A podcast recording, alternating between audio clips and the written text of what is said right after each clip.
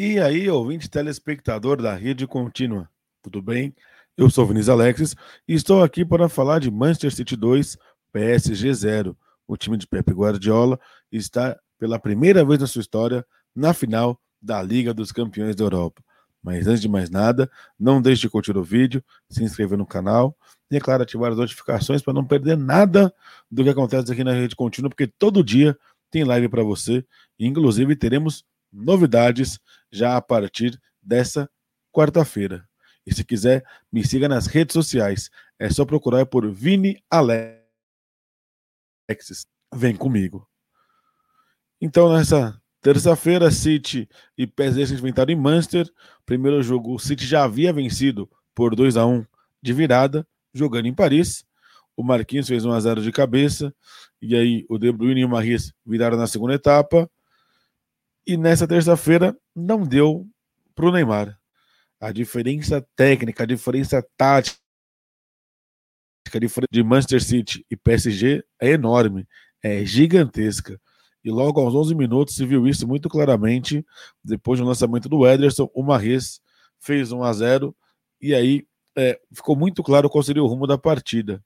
O PSG até teve mais posse de bola do que o time de Pep Guardiola ao longo dos 90 minutos, mas a verdade é que o time nunca incomodou o Ederson. Não teve nenhuma chance clara de gol, não finalizou nenhuma bola no gol do time do Manchester City, e o City dominou as ações, ditou o ritmo da partida, apertou a marcação, sufocou durante os 90 minutos, marcando alto, forçando o erro. O Neymar tinha espaço para receber a bola, mas a partir daí ele não tinha mais espaço. Fernandinho, excepcional na marcação do camisa 10 do PSG. Tinha sempre alguém na cobertura, caso o Neymar conseguisse o primeiro drible, drible. Então foi muito fácil a vida do Manchester City, que no segundo tempo, novamente, como a Reis fez 2 a 0 num contra-ataque extraordinário. E para mim me chama muita atenção um ponto, que é o City é um time que sabe muito o que fazer com a bola no pé, que tem na posse de bola a sua principal característica, mas que no quinto ano de Pepe Guardiola à frente do clube, encontrou diversas maneiras de chegar ao gol do adversário. Então já teve gol importante de bola parada, como é, na final da, da FA Cup contra o Tottenham, o gol do Laporte. Foi inclusive de falta o gol da virada do Marres no jogo de ida em Paris. Tem gol de bola trabalhada e tem gol de velocidade de contra-ataque. E não, muitas vezes quando o ataque acontece, porque o time consegue roubar a bola, desarmar o adversário. Isso é uma característica bastante importante. A gente vê muito no futebol brasileiro, no futebol sul-americano, zagueiro, meio-campista, chegando atrasado e fazendo a falta. Os jogadores do City, de modo geral, chegam de frente e chegam para dar o bote para roubar a bola, porque a defesa está desarrumada e eles têm o contra-ataque à sua disposição. Né? E aí o City é mortal, ele é cirúrgico, e foi numa bola do Phil Foden para o Marres, que saiu 2x0, então o Marres com dois gols, com três gols nos dois jogos, né? Um, um gol no jogo de ida, os dois gols no jogo da volta. O Marres talvez tenha sido o grande cara dessa, desse confronto semifinal, mas a verdade é que o Manchester City é o time de Kevin De Bruyne.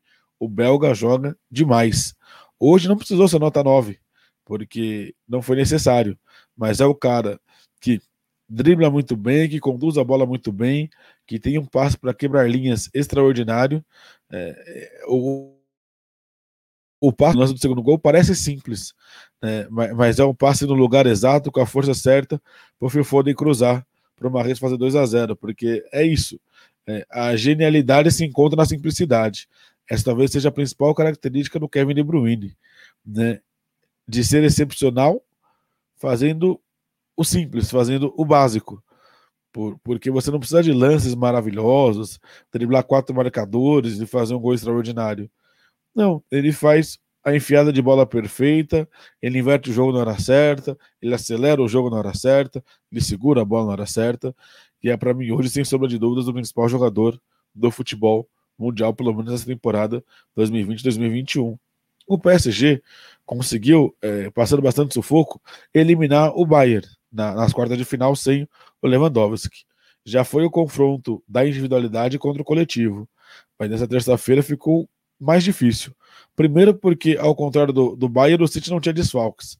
Tinha todos os jogadores à disposição seu futebol sem centroavante, que chama muita atenção. é, mas também porque no jogo da volta o Mbappé não jogou machucado.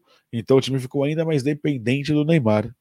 E nesse confronto do Oriente Médio, o Emirados Árabes levou a melhor sobre o Qatar. Se você não entendeu, é simples. É, os dois times são estatais, pertencem a fundos de, a fundos de investimentos públicos.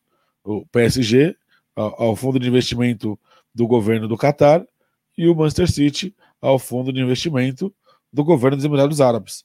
Né? E, e, por, e por quê?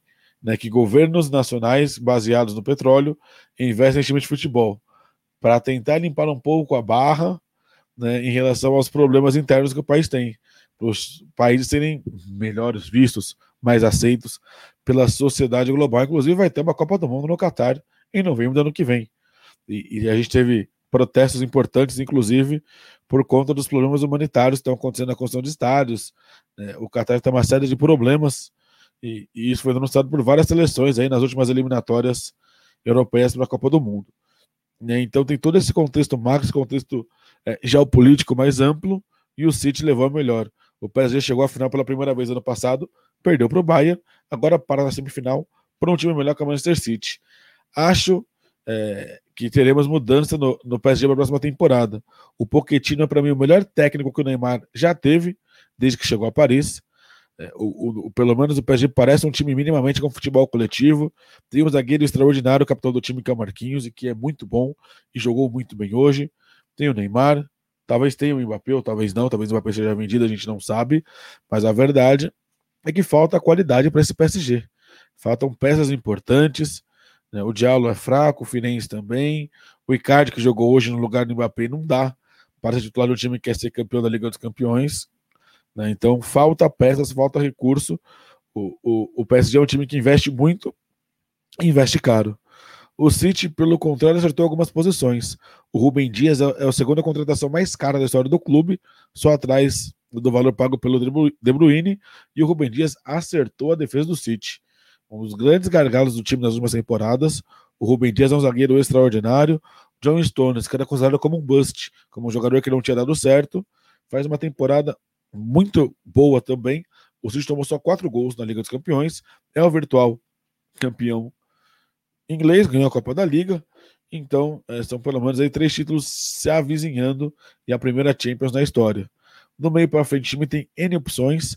Fernandinho, titular, capitão uma partida brilhante do brasileiro, que é queimado por conta do 7 a 1 por conta do gol contra contra a Bélgica.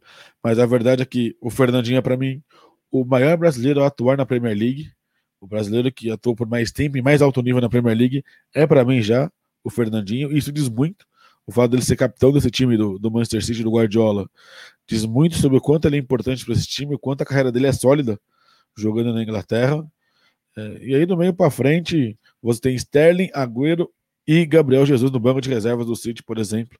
O time que joga sem centroavante, o Gundogan, hoje discreto, mas também um jogador muito acima da média, um jogador essencial para é, esse Manchester City e que para mim é favorito na final, seja contra o Chelsea, seja contra o Real Madrid, por um motivo muito simples. Né? A temporada do nosso queridíssimo é, Real Madrid é muito inconstante é, é muito abaixo daquilo que a gente espera.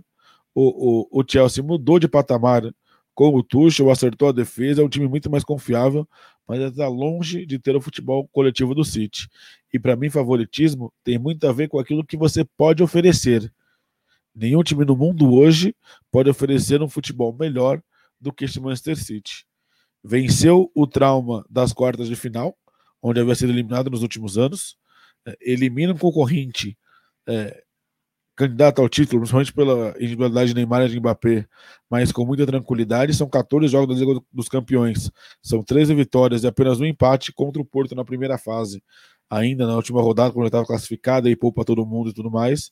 Então é um time que sobra na temporada, sobra na Liga dos Campeões, e eu vejo realmente com muito favoritismo para a final, dia 29 desse mês de maio, em Istambul, na Turquia. Mas e você? O que achou dessa semifinal? O pai tá off, né? Infelizmente, para nós brasileiros. O Neymar não foi aquilo que se esperava, teve uma atuação discreta hoje, como time como um todo, buscou jogo, tentou, mas não foi nada de extraordinário, até porque não teve espaço, não teve condição para isso. Mas e você? O que achou dessa semifinal? O Manchester City é favorito para ser campeão para ser o campeão da UEFA Champions League? E o Neymar dá para ser talvez só ano que vem com a Copa do Mundo. Deixe aí sua opinião nos comentários, não deixe de curtir o vídeo, assinar o canal e até a próxima.